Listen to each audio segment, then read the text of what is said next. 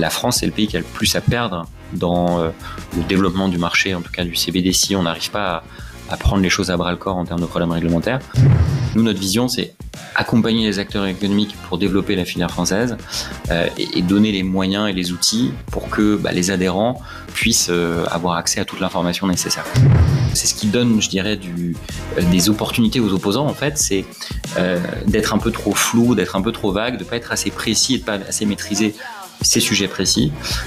parce qu'on on est sur des thématiques et des problématiques qui n'ont rien à voir. En réalité, le cannabis thérapeutique n'a rien à voir avec le cannabis récréatif.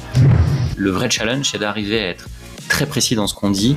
euh, et pas être euh, un peu trop généraliste parfois euh, et du coup à mélanger tous les sujets parce que c'est ce qui donne un peu des, des angles d'attaque